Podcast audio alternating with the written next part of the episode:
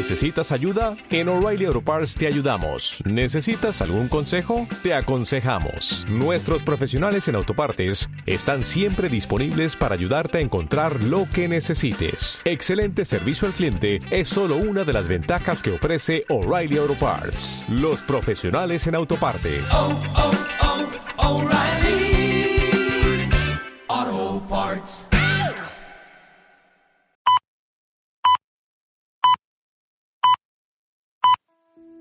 Hola amigos, está entrando el rompehielos.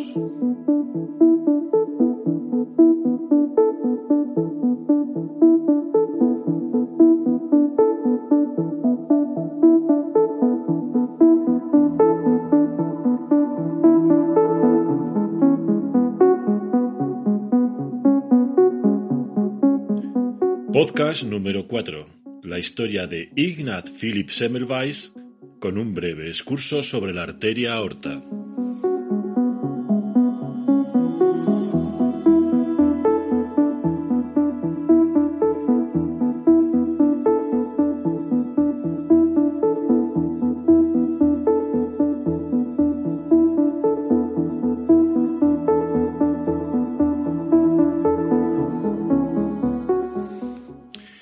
Importancia de los descubrimientos de Ignaz Philipp Semmelweis eh, fueron enormes.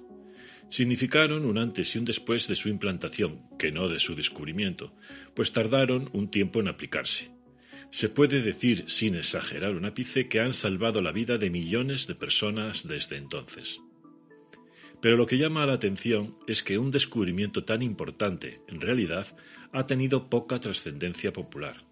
No escribió ningún artículo científico ni ningún libro, salvando un escrito al final, muy al final de todo el proceso, y que más que artículo divulgativo era autojustificación, reproche y berrinche. No tuvo ningún otro descubrimiento y su vida fue un continuo de desgracias, malas elecciones, malas decisiones, desprecios y enfermedad. Murió abandonado en un hospital psiquiátrico, aunque no se sabe que estuviera loco y ni sus amigos, pocos, le ayudaron. En mi opinión, la importancia de su descubrimiento no estuvo tanto en lo que vamos a conocer o escuchar aquí como en la metodología científica aplicada. Fue la primera vez que en medicina, no en ciencia, se aplicó el método científico como debe aplicarse en medicina. Se hace una observación, se estudian los datos, se alcanza una hipótesis, mejor varias, y se comienza a experimentar con esas, con esas hipótesis, aislándolas una a una hasta observar los resultados y alcanzar sólo una cierta, una sola hipótesis que se convierte en teoría y se logra afianzar mediante la repetición y reproducción. Cuando no queda nada más que explique estos resultados, hemos llegado a la verdad. Esto que parece tan sencillo hoy en día no lo era entonces y para nada lo es ahora como podemos ver todos los días en nuestra vida. Pero dejémonos de literatura y pasemos a los hechos. ¿Quién era y qué hizo Semmelweis? Lo veremos hoy, además de hacer un pequeño, o no tan pequeño, excurso sobre el sistema circulatorio, algo así como lo que hicimos sobre microbiología en el podcast sobre el COVID. Y hablaremos sobre el sistema de la arteria aorta y algo de historia de la medicina. ¿Cómo podremos unir ambos temas? ¿Qué tiene que ver un obstetra con la arteria aorta? Pues esperen y verán. Una pequeña nota. Aquellos que oigáis esto por ebooks podréis ver algunas imágenes en el apartado de comunidad.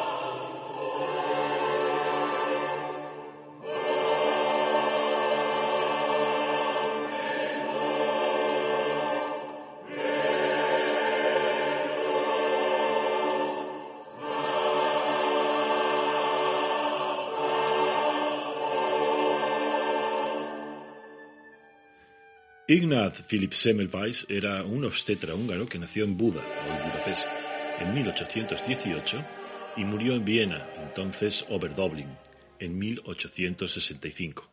Tenía tan solo 47 años. Era hijo de Joseph y de Teresa, de soltera Miller. Joseph era un rico comerciante y Teresa la hija de un constructor de carruajes.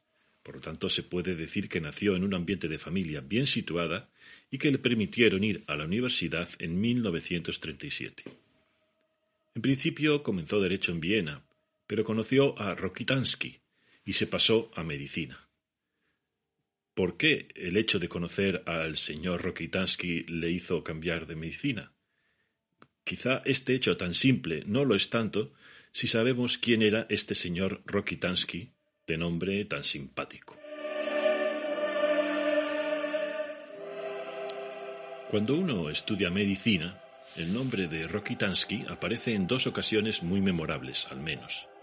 Uno, que es el que vamos a hablar hoy, ahora, en primero de medicina cuando estudia anatomía, al menos en mi caso.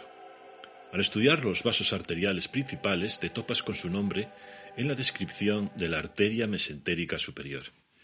Y ahora es el momento de hacer el primer inciso. ¿La arteria mesentérica superior? Pues sí, es una rama de la aorta. ¿Dónde?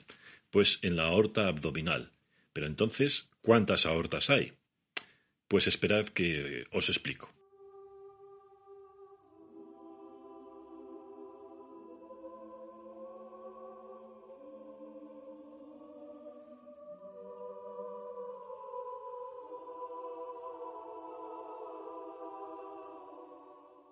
Los vasos sanguíneos humanos podemos decir que pueden ser arterias o venas, así en general. Como el flujo sanguíneo forma un circuito cerrado, sale del corazón, va a todos los lugares y vuelve al corazón para volver a empezar este circuito, podemos decir tranquilamente que arterias son los vasos que salen del corazón y siguen ese flujo centrífugo y las venas las que vuelven al corazón en el flujo centrípeto. La mitad izquierda del corazón mueve este flujo centrífugo y la mitad derecha del corazón mueve o absorbe el flujo venoso centrípeto. ¿Queda claro? Bueno, pues en realidad no es cierto. Nos faltan dos circuitos más, el circuito pulmonar, donde la sangre carga el oxígeno y descarga el CO2, y el circuito de la vena porta y el hígado que carga con lo que se absorbe en todo el intestino, hidratos de carbono, lípidos, proteínas, etc. Pero tranquilos, para lo que vamos a ver hoy nos vale con el, el primero. Hay arterias y venas, unas salen y otras entran, como os he dicho, y eso es lo que cuenta, al menos por hoy. La, aorta, la arteria aorta, es la principal arteria del cuerpo humano, y cuando digo la principal es que es la principal. Mide por término medio 2,5 centímetros de diámetro en adultos, y se origina directamente en el ventrículo izquierdo del corazón. Su trayecto inicial es ascendente, Posteriormente forma un arco, llamado arco aórtico, y desciende atravesando el tórax hasta llegar al abdomen, donde se divide en las dos arterias ilíacas comunes, que se dirigen a los miembros inferiores. Eh, son las arterias que siempre se comenta eh, cuando hay una acogida grave en un torero. La arteria femoral, que es cuando la arteria ilíaca pasa a la pierna, pasa a llamarse arteria femoral y la arteria ilíaca, que es cuando está dentro del abdomen antes de salir a, la extremidad inferior. Eh, la arteria aorta transporta y distribuye sangre rica en oxígeno y da origen a todas las arterias del sistema circulatorio, excluyendo, como ya os dije, los sistemas pulmonar y portal. Eh, la aorta es una arteria elástica que parte de la porción superior del ventrículo izquierdo, como os he dicho. Cuando el ventrículo izquierdo del corazón se contrae en la sístole y propulsa la sangre hacia la aorta, ésta se expande. Este estiramiento produce la energía potencial que ayuda a mantener la presión sanguínea, lo que nosotros llamamos tensión arterial sistólica cuando la medimos en un tensiómetro. La distensión de la porción inicial de la sangre de la aorta se propaga a lo largo de las paredes arteriales en formas de una onda de distensión que alcanza las pequeñas arterias periféricas y constituye la onda del pulso, que podemos detectar fácilmente palpando la arteria radial cuando se toma el pulso en la muñeca. Decíamos que la aorta eh, tiene varias partes, una parte donde nace, otra eh, donde forma un arco. Esto es sencillo de entender. La, aorta nace hacia arriba y tiene que ir hacia abajo, hacia, hacia las extremidades inferiores en su división en las arterias ilíacas. Bien, pues la parte entre que la aorta es ascendente y se hace descendente forma el arco aórtico. Este arco aórtico sale de la membrana que cubre el corazón y se introduce dentro del tórax. Va paralelo a la columna vertebral hacia abajo. Se convierte en lo que es la aorta torácica o descendente. Va pasando a lo largo de todo el tórax y entra en el abdomen. Deja eh, el, el tórax a la altura del músculo diafragmático, que es el músculo que mueve arriba y abajo al contraerse los pulmones.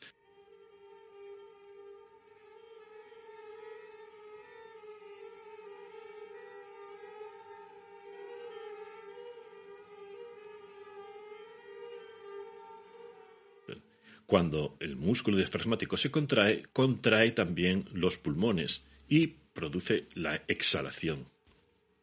Cuando el, músculo diafragmático se distiende, dilata, expande también los pulmones, produciendo la absorción de gases dentro de aire, no, no, de gases en sí, pero lo que nosotros entendemos por aire, que contiene el oxígeno, dentro de los pulmones.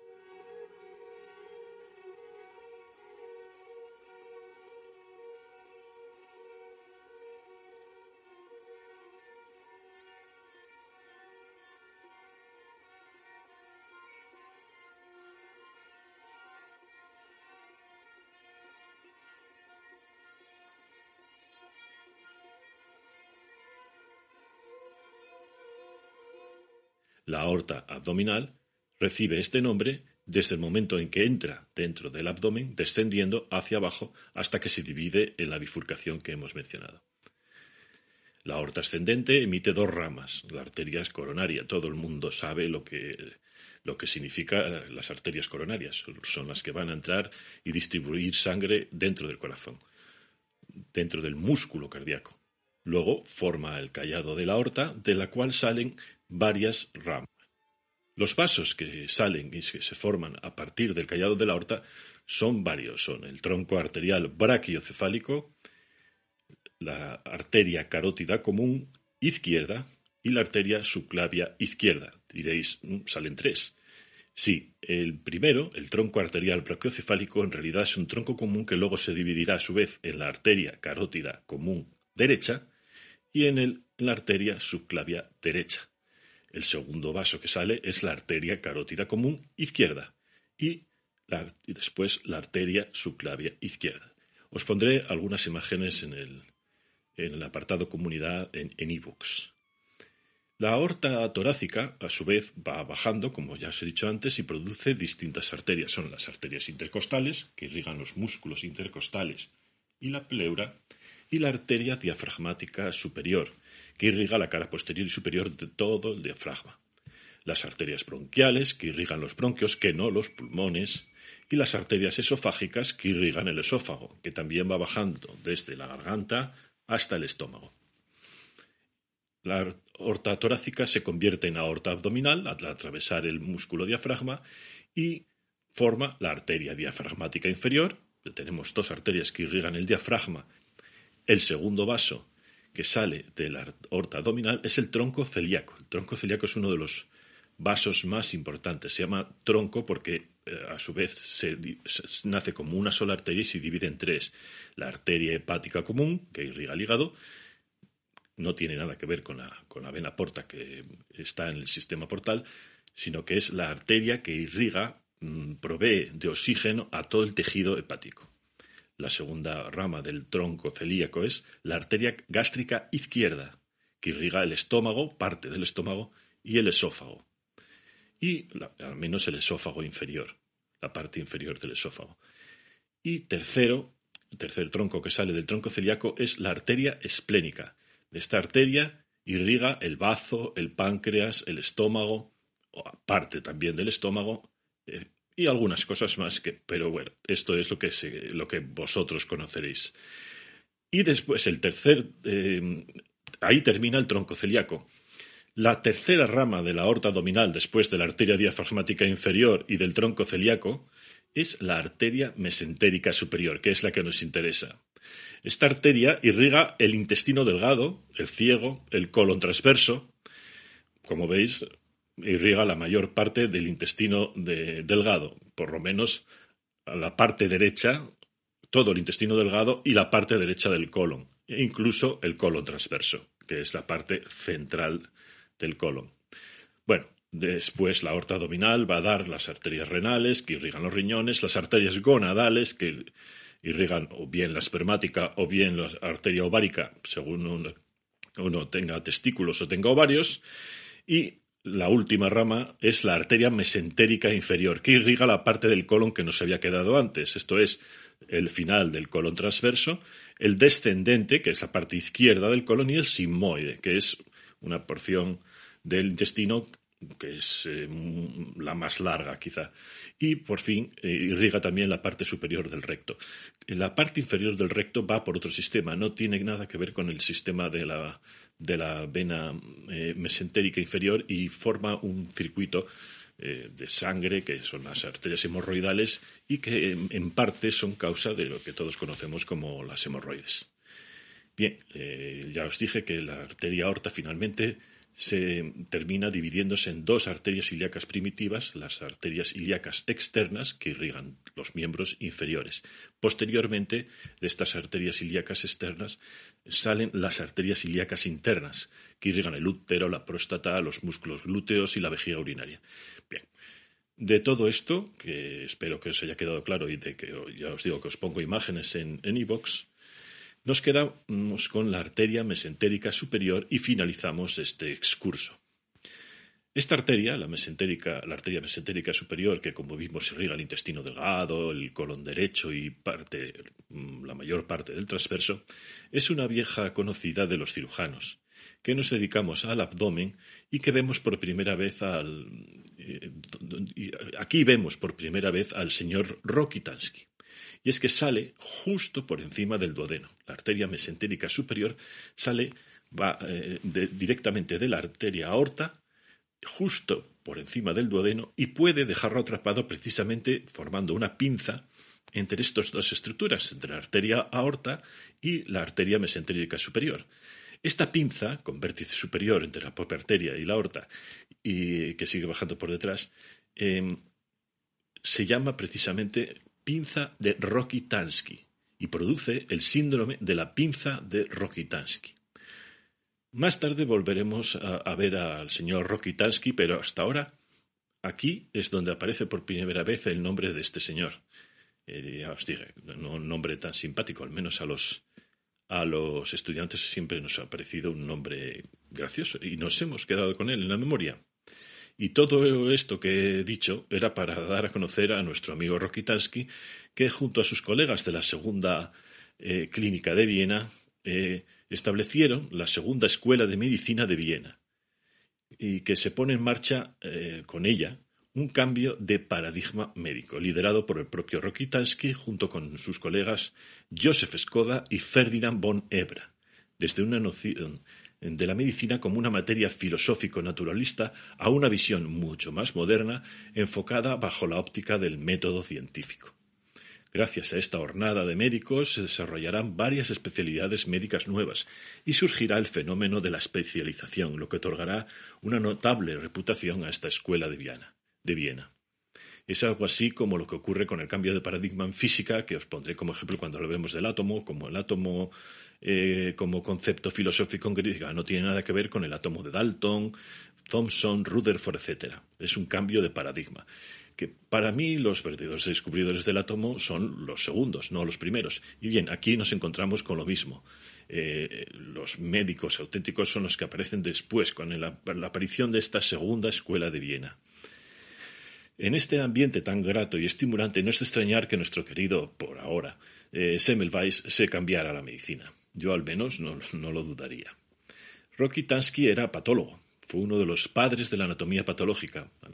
Eh, la anatomía patológica es la que se encarga de estudiar los tejidos al microscopio y lo que todos conocemos por patólogos se dedican a, eso, a mirar por el microscopio las células, analizar los posibles tumores, a diagnosticar eh, patológicamente todas las estructuras que mm, los cirujanos les proporcionamos para que analicen y vean. También hacen, os digo, eh, autopsias. Eh, Semmelweis lo conoció haciendo precisamente una necropsia. ¿Y qué hacía un estudiante de Derecho viendo una necropsia? Pues la verdad es que no lo sé. Y posiblemente aquí haya algo de leyenda. Pero bueno, o era eso, una, leyenda, o es que las necropsias eran precisamente el sálvame de la Universidad de Viena. Y así el señor Semmelweis, viendo una de estas necropsias, se convirtió a, la medicina. También estudió, como os decía, con el señor Joseph Skoda, que no tiene nada que ver con los coches, eh, aunque nada más que el apellido uno de los padres de la semiología clínica. Esto es importante, pues la semiología clínica es el cuerpo de conocimientos que se ocupa de cómo identificar las diversas manifestaciones patológicas, que se llaman signos cuando son manifestaciones clínicas objetivas que un médico puede observar directamente, o síntomas, que son percepciones subjetivas que tiene el paciente y que el médico no puede observar, solamente puede interpretar a partir de lo que le dice el paciente. De ahí que la semiología, que es cuando reunimos las dos cosas, los signos y los síntomas, eh, se reúnen en, una sola, eh, en un solo análisis, eso es eh, la semiología. De cómo buscar estas manifestaciones, de cómo reunirlas en síntomas, que son el conjunto de síntomas y signos que conforman una enfermedad, y de cómo interpretarlas, jerarquizarlas y razonarlas, que es la clínica semiológica o propedéutica, es de lo que se encarga la propedéutica médica o la semiología clínica, me da igual. Gracias a ese cuerpo de conocimiento se puede llegar al diagnóstico. Por cierto, Skoda no era patólogo, era dermatólogo, y también lo era su colega y profesor de Semmelweis, von Ebra, que realizó aportaciones importantes en el estudio, en el estudio de, la, de la sarna, del líquen escrofuloso, es una enfermedad dermatológica, del líquen plano, del impétigo, herpetiforme, del prurigo o del eritema polimorfo. Son todo enfermedades eh, dermatológicas que el estudiante de medicina se encuentra a lo largo de su carrera y que, bien, le debemos a Von Ebra. Sus trabajos, eh, los de Bonebra, serían continuados por su hijo y especialmente por su yerno, Moritz Kaposi, quien daría nombre al famoso, para, algunos, sarcoma de Kaposi. Este sarcoma, os digo, eh, os digo que se hizo popular eh, con la aparición de la epidemia, por así decir, si así lo podemos llamar, del VIH, del SIDA que se decía en aquella época. Cuando hablamos de dermatología, que yo no haré ahora, eh, se debe nombrar siempre a von Ebra. Con estos maestros, entre otros, Semmelweis eh, termina medicina en 1844 y solicita plaza para ser internista. En realidad lo que quería era ser profesor en la universidad y para ello medicina interna era la mejor materia. Pero no lo logra y consigue entrar a formarse en la primera clínica obstétrica del Hospital Materno Infantil de Viena así que acabó de obstetra en 1846, cuyo director era un tal Klein. Klein. Y cuando digo obstetra no digo ginecólogo, digo obstetra, pues que en aquella época no existía la ginecología como tal, existía la obstetricia y otra cosa. El término obstetra hace referencia a la obstetricia, del, latín obstetricus, de la comadrona, ¿eh? de la que ayuda al nacimiento, o tocología, del griego tocos, parto, y logía, estudio. Es la especialidad médica que se ocupa del embarazo, el parto y el puerperio, incluyendo las situaciones de riesgo que, requieren que requieran de una intervención quirúrgica. Como especialidad médica, la obstetricia es combinada con la ginecología, bajo la disciplina conocida como obstetricia y ginecología, pero eso eh, ocurre desde hace relativamente pocos años.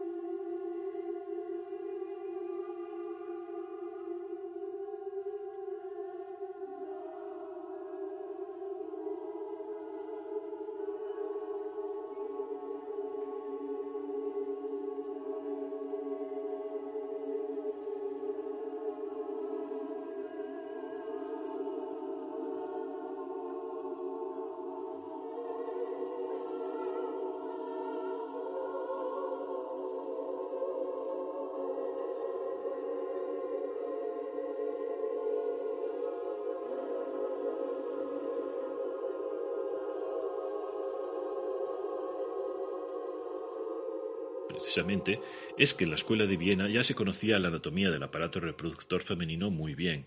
Se hacían demostraciones con necropsias y Rokitansky era su maestro. Era famoso por ello, por hacer unas grandes e importantes necropsias. De hecho, existe en medicina un síndrome que se llama síndrome de Mayer-Rokitansky-Kusterhauser, MRKHS, las siglas en inglés. Este síndrome consiste en una agenesia mulleriana, bueno, no os voy a hablar de términos más o menos científicos ahora, pero términos médicos quiero decir, pero bueno, eh, para lo que el común de los mortales pueda entender, se trata de una agenesia vaginal, esto es, un cuadro clínico malformativo debido a, trastornos graves de los conductos de Miller, de ahí lo de agenesia mulleriana. Estos conductos de Miller son el origen de lo que luego va a ser el sistema reproductor femenino, al menos lo que son la vagina, el útero y las trompas de falopio, que son esos cuernecitos que le salen al útero. También os pondré imágenes eh, en el apartado de comunidad cursa amenorrea primaria en pacientes fenotípicamente eh, femeninas, esto es, que parecen mujeres, de hecho son mujeres, pero no tienen ni regla ni menstruación y no tienen vagina ni útero, pero con ovarios totalmente funcionantes.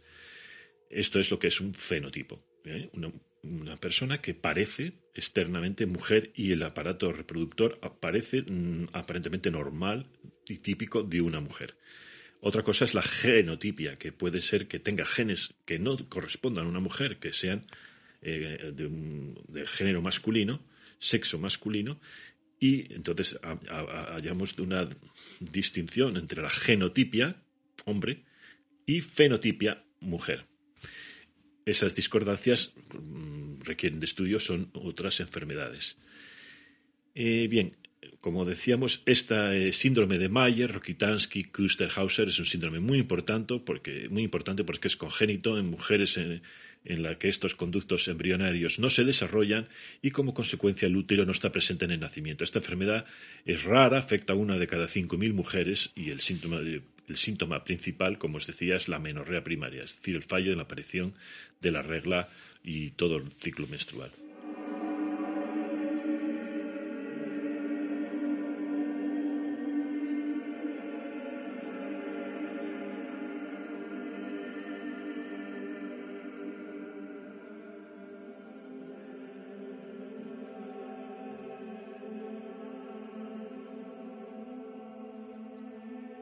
Cuando digo obstetra, digo obstetra y no ginecólogo, porque el primer uso de la palabra ginecología figura en un texto escrito por el profesor Johann Peter Lotitius de la Universidad de Ringel, a Alemania, en 1630. Este texto trataba sobre la naturaleza de la mujer y se tituló Ginecologia, apareciendo el cambio de acepción al actual eh, significado del término hacia 1730 y fundamentalmente a principios del siglo XIX ginecología del griego gucaina, ginaica, mujer, significa literalmente ciencia de la mujer y en medicina hace referencia a la especialidad médica y quirúrgica que estudia el sistema reproductor femenino, útero, vagina y ovarios. Pero, como ya os digo, este término no empezó a utilizarse en medicina hasta la segunda mitad del siglo XIX y ya generalizarse a partir del siglo XX. Así que, bueno, ya tenemos al señor Ignacio en Viena, de Ostetra, y aquí comienza la verdadera historia. En 1846 eh, entra a trabajar en el Hospital General de Viena, que había sido inaugurado en 1784, como asistente del doctor Johann Klein, director del primer pabellón de obstetricia desde hacía más de 20 años. El hospital era público y se había fundado sobre todo para entrenar a los médicos en obstetricia, pues eh, tenía el centro más grande de Europa en esta especialidad. Debido al gran número de partos, muchos estudiantes de medicina y alumnas de partería o comadronas acudían al hospital para hacer prácticas clínicas. Estos servicios estaban destinados especialmente a mujeres que no podían pagar la asistencia privada de un médico o una comadrona. La mayoría de ellas eran extranjeras, inmigrantes y madres que daban a luz fuera del matrimonio. Durante el periodo del anterior director, 1789-1822, el doctor Johann Lucas Beer, Boer, eh, cuando estas cosas llevan diéresis, estos nombres llevan diéresis, los pronuncias que B, Boer, Bor. Bueno, la tasa de mortalidad materna del departamento de obstetricia en esa época, la del doctor Johann eh, Lucas Boer, había sido de 1,25% de unos 71, en unos 71.000 pacientes. Boer impartía sus lecciones de anatomía con maniquíes para enseñar la anatomía femenina y desaconsejaba el uso de forceps, mm, cosa no muy prudente en esa época. Digo lo de no usar los forceps, porque podía producir eh, sencillamente la muerte, bien de la mujer o bien del niño o bien de las dos. Cuando Klein tomó posesión de su puesto, a partir de 1822, decidió que la enseñanza se hiciera con cadáveres, una práctica que ya se usaba en otras universidades y hospitales, como de hecho ocurría cuando Semmelweis estudió medicina, y también de Europa. Klein reorganizó el hospital en dos pabellones, uno para médicos, el primer pabellón, y otro para comadronas, el segundo pabellón. Desde entonces la mortalidad por fiebre purpural aumentó en el primer pabellón frente a la del segundo pabellón. Y las siguientes líneas del diario de Semmelweis ilustran los efectos devastadores de la fiebre puerperal. Julio de 1846. Dice Semmelweis. La próxima semana tomaré el puesto de Herr Doctor en la clínica de maternidad del Hospital General de Viena. Me asusté cuando escuché el porcentaje de pacientes fallecidas. Este mes, no menos de 36 de las 208 madres murieron de fiebre puerperal. Dar a luz un niño es tan peligroso como una pulmonía de primer grado. Pero ¿qué era esto de la fiebre puerperal? A finales del siglo XVIII comienza a extenderse la hipótesis de las miasmas como causa de las infecciones, incluida la sepsis puerperal, pero hasta 1795 no se comienzan a publicar estudios recomendando medidas higiénicas como el lavado de manos antes de atender nuevos partos tras asistir a enfermas afectadas de esta fiebre pulperal y la utilización de antisépticos antes de reutilizar el instrumental. En 1773, eh, Charles White de Manchester escribió la obra Treatise of the Management of Pregnant and Lying in Women, esto es, Tratado sobre el manejo de las mujeres embarazadas y postradas en el que recomendó, para combatir la fiebre puerperal, limpieza extremada y buena ventilación. Alexander Gordon, Alexander Gordon, médico de Aberdeen, fue el primero que demostró la naturaleza contagiosa de la fiebre puerperal vehiculada por las manos de médicos y matronas. Pero estamos hablando de bastantes años antes de Semmelweis. Gordon publicó en 1795 su obra A Treatise of Epidemical Puerperal Fever of Aberdeen, un tratado sobre la fiebre puerperal epidémica de Aberdeen. Gordon reconoció incluso la relación entre las epidemias de erisipela y fiebre puerperal y pensó que eran enfermedades simultáneas. La erisipela es una, enfermedad que eh, es, causada por los estreptococos y que se eh, puede ver manifestar por una erupción cutánea, fiebre y bueno, síndrome, un síndrome general ahora mismo no vamos a entrar en ella. También Boer, antecesor de Klein, como recordaréis, como director de la maternidad de Viena, eh, comenzó a, comienzos del siglo XIX comenzó a aplicar en la maternidad de Viena normas similares a las indicadas por Gordon, consiguiendo reducir la mortalidad materna hasta el 0,9%. Su sucesor, el doctor Klein, dejará de aplicarlas y la mortalidad subirá entonces hasta el 29,3%, 30%. Una de cada tres mujeres atendidas durante el parto en esa maternidad morían tras el alumbramiento.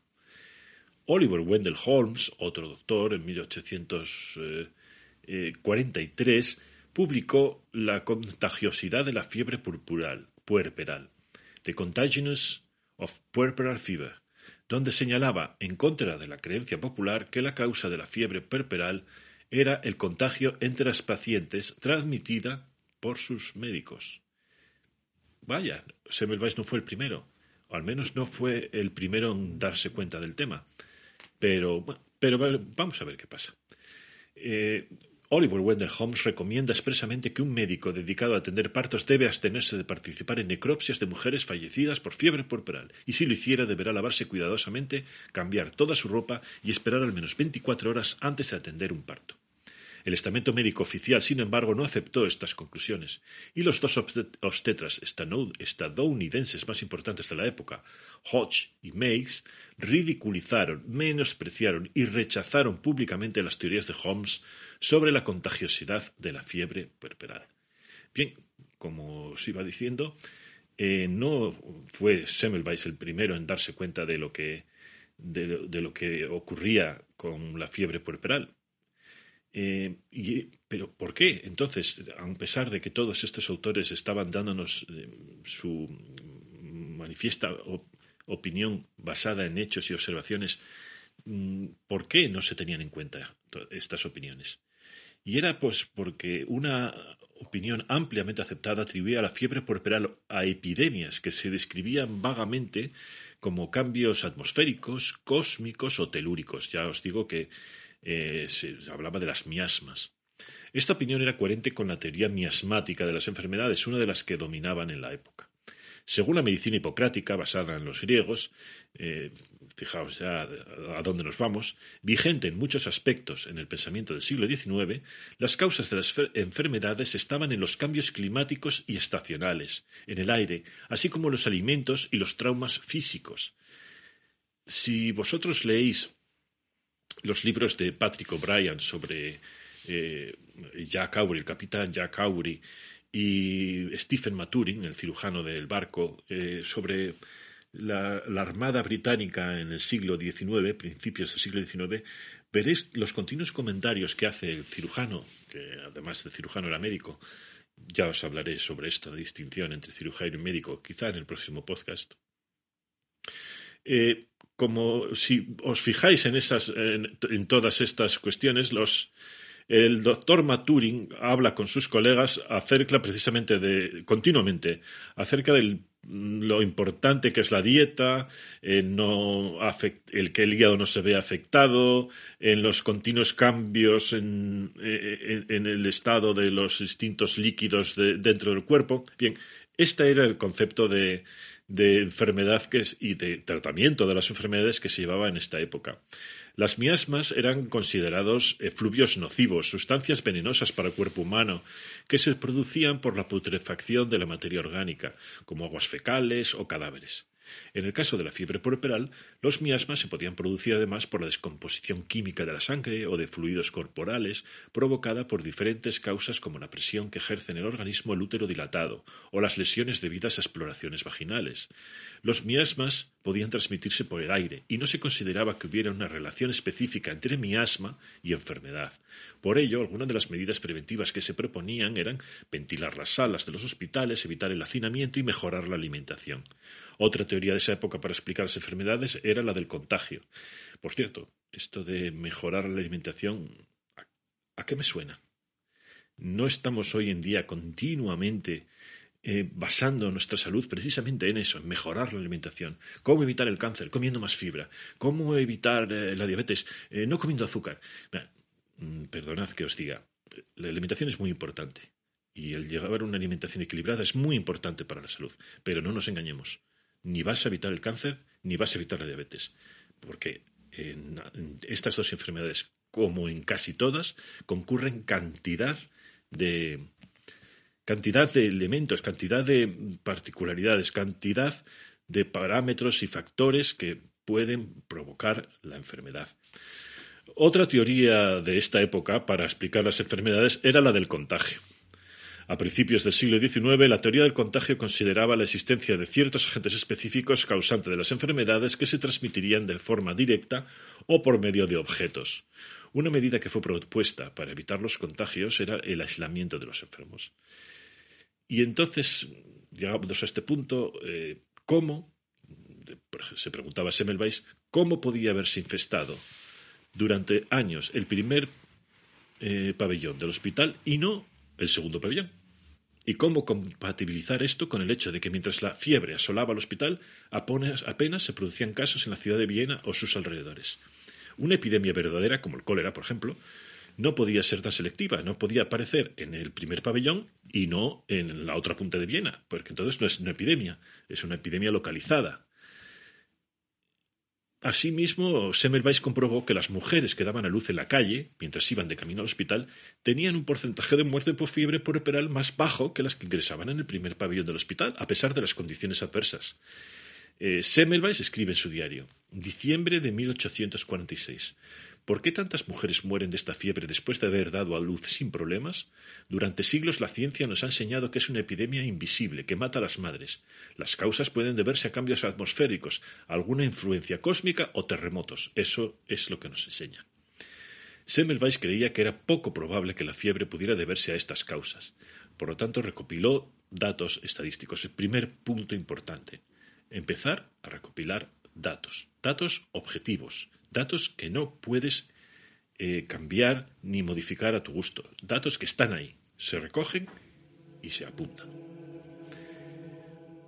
Estos datos estadísticos recogían el número de muertes por fiebre puerperal tanto del primer pabellón, dirigido por Klein, como del segundo pabellón, dirigido por Barch, y razonó que es poco probable que cambios atmosféricos, cósmicos o telúricos causen la fiebre porque la proporción de muertes es muy diferente en los dos pabellones, puesto que en el número de muertes no es tan grande en el segundo pabellón, tal vez la causa tiene que ver con algo que pasa en el primer pabellón.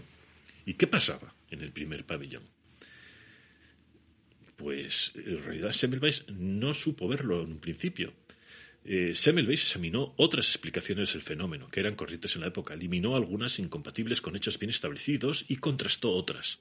Rechazó que la causa de la mortalidad fuera la dieta, o la alteración o, la atención general a las pacientes porque ambas eran similares en los dos pabellones. Del mismo modo excluyó el hacinamiento, que incluso era mayor en el segundo pabellón, en parte porque las mujeres intentaban evitar que las ingresaran en el temido primer pabellón. Una explicación psicológica hacía notar que el sacerdote que portaba los últimos auxilios a una moribunda tenía que pasar por cinco salas del primer pabellón antes de llegar a la enfermería. Se opinaba que la aparición del sacerdote, precedida por un acólito que hacía sonar una campanilla, producía un efecto terrorífico y debilitante en las pacientes de las salas que las hacía más propicias a contraer la fiebre puerperal. Esto no ocurría en el segundo pabellón porque el sacerdote tenía acceso directo a la enfermería.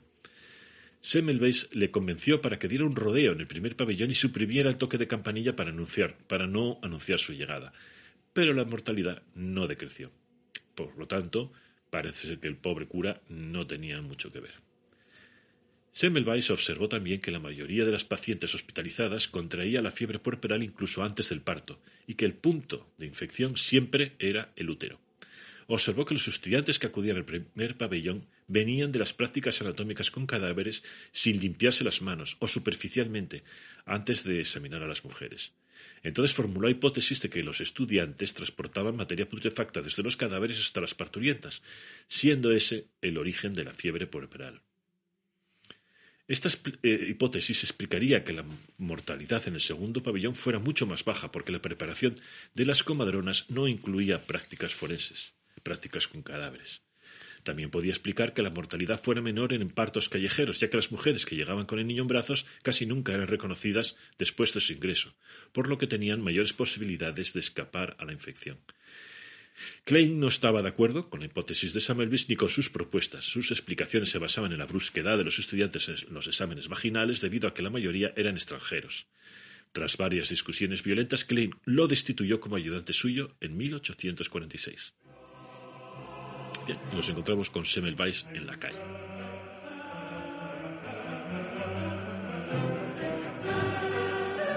Así que Semmelweis, mm, tras este primer despido, necesita un tiempo de reposo y de recuperación y se va dos meses a Venecia. Y cuando regresa a Viena en 1847, Semmelweis se entera de la muerte de un gran amigo, Kolecka, su profesor de anatomía patológica tras cortarse accidentalmente con un escalpelo durante una autopsia y manifestar, y manifestar síntomas similares a los de la fiebre puerperal. Escribía, digo, Semmelweis, este acontecimiento me sensibilizó extraordinariamente y cuando conocí todos los detalles de la enfermedad que le había matado, la identidad de este mal con la infección puerperal de la que morían las parturientas se impuso tan bruscamente en mi espíritu con una claridad tan deslumbradora que desde entonces dejé de buscar por otros sitios. Su sepsia y la fiebre puerperal deben tener el mismo origen. Los dedos y manos de los estudiantes y doctores, sucios por las disecciones recientes, portan venenos mortales de los cadáveres a los órganos genitales de las parturientas. Poco después, Skoda influyó para que Barch, director del segundo pabellón, lo admitiera como asistente suplente. Semmelweis puso a prueba su hipótesis. Por petición suya, los estudiantes del primer pabellón entraron en el segundo pabellón, intercambiándose con las comadronas, y en un mes se triplicó la mortalidad por fiebre puerperal. Daos cuenta de la importancia de esto. Semmelweis está intentando aplicar el método científico. Traza una hipótesis y por lo tanto pone las mismas condiciones para hacer un experimento y obtener así unos datos, comparar estos datos y ver qué hipótesis es la correcta. De este modo, si la hipótesis que él afirmaba era la correcta, la fiebre corporal se podría prevenir destruyendo químicamente la materia infecciosa invisible adherida a las manos. Dictó una orden por la que se exigía a todos los estudiantes de medicina que se lavaran las manos con una solución de cloruro de calcio, antes de reconocer a ninguna parturienta y después de cada exploración vaginal la tasa de la enfermedad disminuyó drásticamente del 18% a menos del 3% en tan solo unos meses y en el año 48, el año siguiente, descendió hasta el 1,27% en el primer pabellón frente al 1,33% del segundo pabellón. Este mismo año, escribió Semmelweis, en los primeros cuatro meses del año hubo de 30 a 40 muertes mensuales. A finales de mayo se introdujo la práctica del lavado de manos y desde ese momento los casos de enfermedad que antes se producían a diario dejaron de ocurrir. En junio murieron tres mujeres, en julio otras tres y hasta mediados de agosto otras dos. En ese momento fue admitido un nuevo grupo de estudiantes, algunos desatendieron el lavado de manos y para finales de agosto habían muerto doce pacientes. Después de un control más estricto, la morbilidad cesó, así que para finales de septiembre tan solo habían ocurrido tres muertes en ausencia de más evidencia que pudiera explicar la importante disminución de la fiebre puerperal en este, eh, puerperal en este hospital, las normas preventivas arriba mencionadas concernientes al examen merecen atención y podrían fomentar experimentos similares en otros hospitales de maternidad. Posteriores experiencias clínicas llevaron a Semmelweis a ampliar su hipótesis. En una ocasión, después de desinfectarse cuidadosamente las manos, él y sus colaboradores examinaron primero una parturienta quejada de cáncer cervical ulcerado. Procedieron luego a examinar a otras doce mujeres de la misma sala después de un lavado rutinario, sin desinfectarse de nuevo. Once de las doce pacientes murieron de fiebre puerperal. Semmelweis concluyó que la fiebre puerperal podía ser producida no solamente por la materia cadavérica, sino también por materia pútrida, procedente de organismos vivos. En 1848, una comisión designada para investigar el asunto atribuyó la frecuencia de la enfermedad en el primer pabellón a las lesiones que los estudiantes de medicina producían en las parturientas, debido a reconocimientos médicos poco cuidadosos. Semmelweis intentó refutar esto señalando que las uno, las lesiones producidas en un parto son mucho mayores que las que puedan producir cuando examina cualquier examen médico descuidado.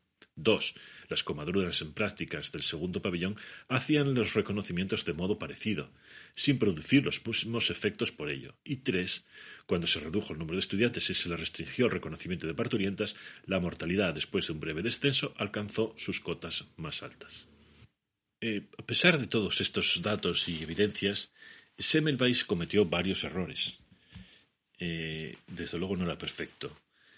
Desconocía otras evidencias empíricas adicionales distintas a las suyas.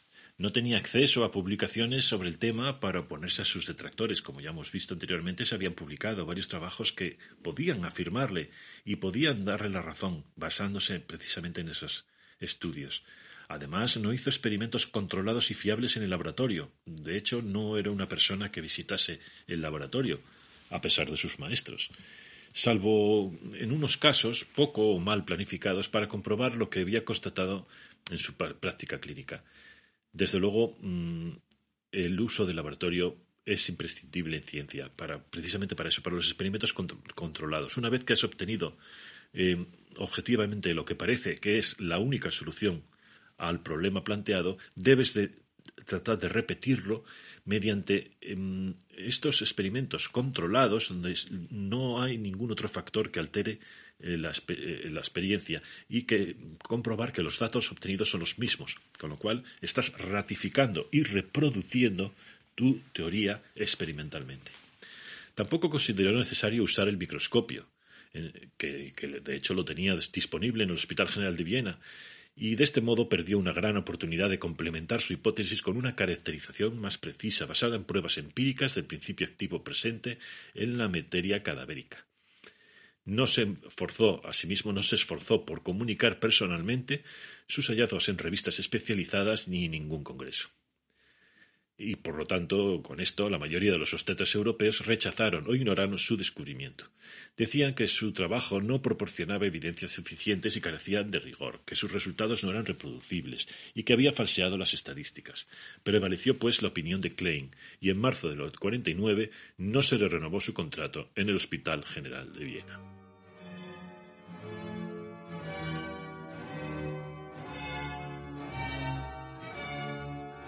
Bien, a partir de aquí, la vida de Semmelweis eh, comienza un declive tremendo.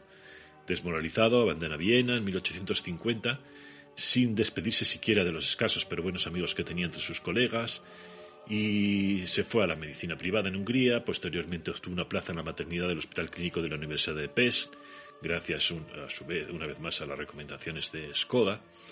Allí implantó sus métodos y desde entonces la mortalidad por fiebre puerperal se redujo drásticamente en ese hospital. Semmelweis se decidió por fin a escribir sus ideas en 1860, fijaos, 12 años después, y su obra se publicó al año siguiente con el título de Etiología, Concepto y Profilaxis de la Fiebre Puerperal, y que trataba, se trataba de un texto árido, reiterativo, confuso, de lectura muy difícil, desde luego todo lo contrario a lo que debe ser un buen trabajo y exposición científica. El libro no fue bien recibido, por supuesto, y la hostilidad hacia sus ideas y técnicas no disminuyó, lo que le hizo escribir violentas cartas abiertas a todos los profesores de noticia y en las que le llamaba asesinos, eh, contra ellos me levanto como resuelto adversario, tal como uno debe alzarse contra los partidarios de un crimen, criminales. Todos los que tengan el corazón en su sitio pensarían como yo. Eh, no es necesario cerrar las salas de maternidad para que cesen los desastres que deploramos. Bueno, diatribas. Y con esto, obviamente, lo único que consiguió fue aumentar la animadversión de la comunidad médica, más aún cuando se dedicó a pegar pasquines en las paredes de su ciudad, advirtiendo a las mujeres embarazadas del riesgo que corrían si iban a parir a los hospitales y recomendarles que lo hicieran en su domicilio. Abatido, cayó en una profunda depresión con rasgos de locura. Esto en realidad, eh, ya os dije antes que, mm, bueno, lo veremos ahora, eh, pues finalmente muere el 16 de agosto de 1865.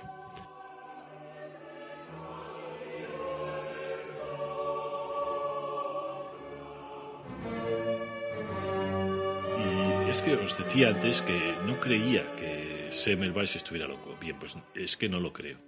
Todos los síntomas que podemos intuir en su vida apuntan hacia una depresión mayor. Eh, existe la depresión menor, por así decir, y la depresión mayor. En el contexto de un trastorno de la personalidad que no, quiere decir psicosis, y en la que hoy caería a, diagnosticarse como un trastorno de la personalidad del tipo ansioso, depresivo incluso paranoide, pero no una psicosis. La diferencia entre ambos casos, trastorno o psicosis, además de los síntomas, están en el tratamiento.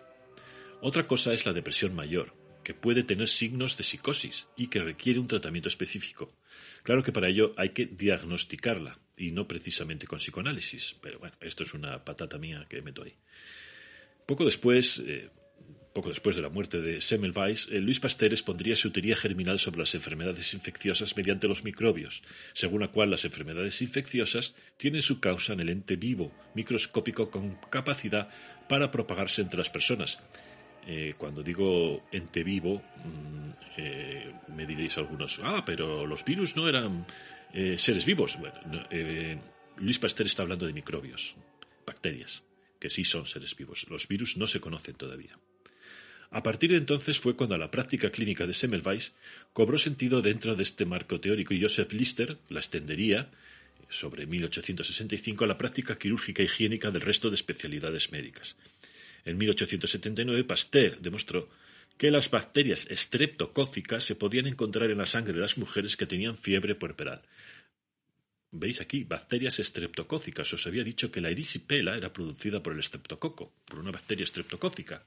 Bien, pues ya tenemos la razón por la cual la fiebre puerperal aparecía simultáneamente con la erisipela. Era la misma enfermedad. Semmelweis es considerado hoy como un pionero y Lister el padre de la sepsia moderna.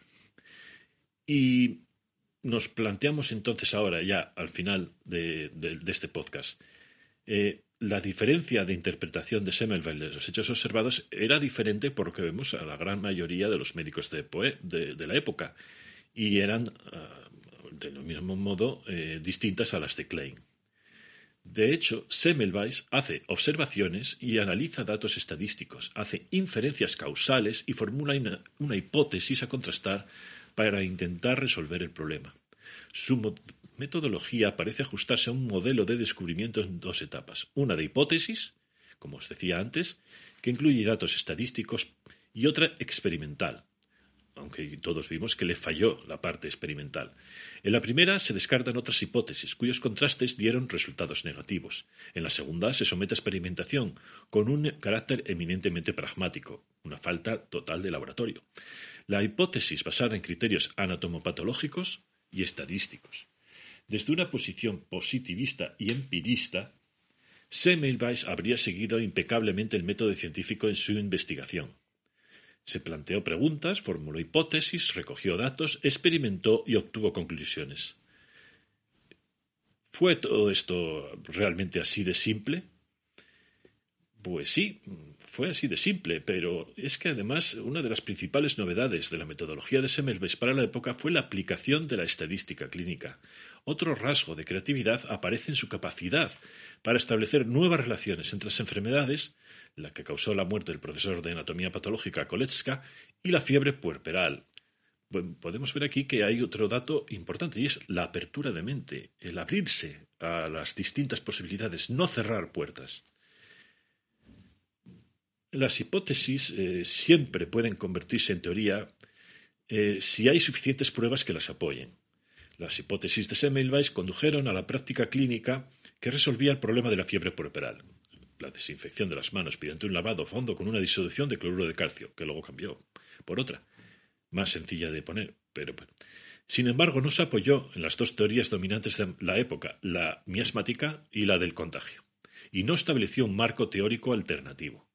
Sus observaciones, estadísticas e inferencias causales implicaban una nueva forma de clasificar las enfermedades, que chocaba con la ontología de la ciencia médica oficial, pero no rebatieron la teoría miasmática de las epidemias, ni completaron una teoría comprensiva de la causa común de la fiebre puerperal. Semmelweis, pues, carecía de una teoría explicativa que diera cuenta de la naturaleza de la materia putrefacta, una entidad desconocida por entonces en la comunidad médica, y de su relación causal con la fiebre puerperal. Además, eh, según Skoda, Semmelweis no ambicionaba explicar todas las causas de la fiebre puerperal, sino encontrar y superar las causas de la excesiva mortalidad en el primer pabellón de hospital de Viena. Podemos decir, que, por lo tanto, que Semmelweis innovó en materia metodológica, pero no teórica, no puramente científica. Para alcanzar un método más completo, eh, Semmelweis debería primero de haber eh, aplicado eh, sus teorías eh, mediante experimentos controlados, como os decía, en el laboratorio, y además plantear, basar su teoría en, hechos alternativos a la ciencia o a, la teoría que negaba.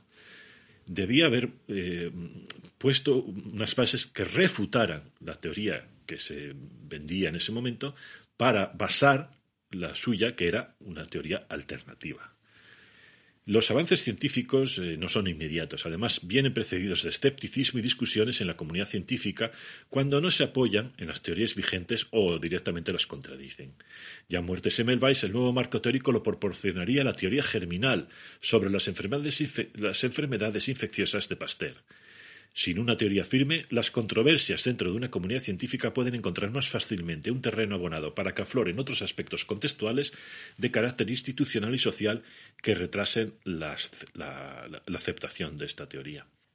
la mayoría de los médicos de la época rechazaron las ideas de Semmelweis porque eran un asalto a la ortodoxia establecida respecto a las teorías médicas dominantes, así como a la clasificación de las enfermedades, sin que propusieran una teoría alternativa. Esto ya os lo he comentado. Me estoy basando eh, en un artículo muy, muy, bueno que leí acerca de, de Semmelweis y la fiebre puerperal, eh, cuyos autores son Acevedo Díaz, García Carmona, Aragón Méndez, escrito en 2016 en la revista Eureka sobre enseñanza y divulgación de las ciencias. El artículo se llama Un caso de historia de la ciencia para aprender naturaleza de la ciencia, Semmelweis y la fiebre puerperal. Bien, como os decía, eh, eh, la mayoría de los médicos de la época rechazaron las ideas de Semmelweis porque iban contra de la ortodoxia, porque a su vez no propusiera, a la vez de plantear estas teorías alternativas, una teoría eh, o sea, una base de esa teoría. La no realización de experimentos controlados en el laboratorio y la negativa empecinada de Semmelweis a usar el microscopio le impidieron hacer una caracterización más precisa, basada en pruebas empíricas del principio activo presente en la materia cabalabédica. Pero el rechazo, este rechazo, no solo fue una cuestión epidemiológica, sino que en la ciencia se presta una atención, una gran atención a la comunicación académica de estos resultados obtenidos en las investigaciones. Veíamos eh, casos como el de Rokitansky, como el de Bonevra, como el de Skoda, entre otros. Semmelweis descuidó por completo este aspecto. Tenía dificultades para expresarse, porque no hablaba con fluidez el alemán, recordemos que era húngaro, y su acento era pues extraño. Eh, por lo que no prestó personalmente sus ideas en reuniones académicas y congresos. Tampoco lo hizo en revistas profesionales, porque no le gustaba escribir. Además, publicó muy tarde su única obra con un estilo poco claro que le hacía de lectura difícil y tediosa. Además de todo esto, pues la propia personalidad y los rasgos psicológicos de Semmelweis influyeron negativamente. Su personalidad autoritaria, intempestiva, conflictiva le llegó a comportarse con torpeza en las relaciones con la mayoría de sus colegas. Manejó muy mal los aspectos intrapersonales, actitudes, creencias, expectativas del cuerpo médico. Sin embargo, Klein no le iba a la zaga en cuanto a autoritarismo y, en su caso, elitismo. Ello contribuyó a esos fuertes enfrentamientos y, además de las eh, rivalidades profesionales y prejuicios sobre la autoridad académica, eh, prestigio personal o reconocimiento público, también influyeron cuestiones políticas. ¿Por qué? Porque las circunstancias políticas y nacionalistas de esa época convulsa también influyeron en algún modo. Semmelweis tomó partido por la corriente separatista húngara, que a la postre sería la derrotada, y Klein, eh, pues no sé, pero seguro, seguro, seguro que se iba más hacia la, hacia la política mm, vienesa, austriaca, ¿no? Frente a la húngara. Recordad que estamos viviendo en el imperio austrohúngaro. ¿Y cuál influyó más? ¿Qué factor influyó más en todo esto? Bueno, pues las decisiones de los científicos eh, no se basan solamente eh, eh, para, para, apoyar o rechazar una hipótesis o una teoría, no se basan exclusivamente en los hechos. Los motivos para que las ideas de Semmelweis no se aceptaran en su época son diversos y es difícil saber cuáles influyeron más. Cuando la ciencia está en construcción, los valores contextuales pueden tener tanto o más peso que los valores constitutivos o propios de la ciencia. Bien, como se ha visto entonces, el caso Semmelweis está impregnado de conflictos entre ambos tipos de valores. Y bien, lo vamos a dejar aquí, esto es todo. Y, bueno, como veis, hemos logrado eh, hablar de Semmelweis, eh, dar, basar la importancia de las teorías y los experimentos relativamente incompletos de Semmelweis pero también hemos podido establecer la importancia de sus descubrimientos y la gran importancia y la gran cantidad de vidas que se eh, salvaron a partir de la implementación de, la puesta en marcha de estas medidas que Semmelweis propugnó tanto y que quizá le costaran la vida. Y espero que, haya sido interesante. Hemos logrado establecer y hablar de la arteria aorta, así, de una forma muy natural. No sé si os habéis dado cuenta. Eh, Prometo a partir de, ahora de hacer quizá un, nuevo podcast eh, sobre medicina eh, hablando de los tres circuitos sanguíneos. Pues hoy os he dejado sin dos, eh, que son muy importantes, hablando solo de uno. Pero bueno, ya os había también prometido hablar sobre el tema inmunológico Eh, y, claro, se me van acumulando las, las promesas. Eh, así que nada, otro podcast a la lista. Eh, pero bueno, el próximo creo, creo que será también sobre historia de la, de la ciencia, en este caso de la cirugía, y os hablaré sobre un tema apasionante. no, bueno, en serio, os hablaré, mm, lo creáis o no, sobre la apendicitis. Estad atentos y fijaos en el título. Eh, os voy a dejar así, sobre ascuas. Deciros también que la música que he empleado, que, habéis podido escuchar de fondo, eh, es eh, Bruckner, la misa número, bueno, una mezcla entre las tres misas de Bruckner, que era un, compositor húngaro, y también sobre Ligeti, en particular las dos piezas de Ligeti que, más me gustan, las variaciones y la Lux Eterna, que Ligeti, otro músico austrohúngaro, bueno, ahora no recuerdo si es húngaro o si es austriaco, creo que, era austriaco. Y Mozart, por supuesto, un músico austriaco por excelencia. Y también os dejo ahora al final eh, una, una, parte de la segunda sinfonía de Mahler que os recomiendo que escuchéis y que os despidáis con ella. Es para mí una, una obra maestra y merece la pena quedarse, quedarse a escucharla. ¿eh? Venga, pues un saludo a todos y hasta la próxima.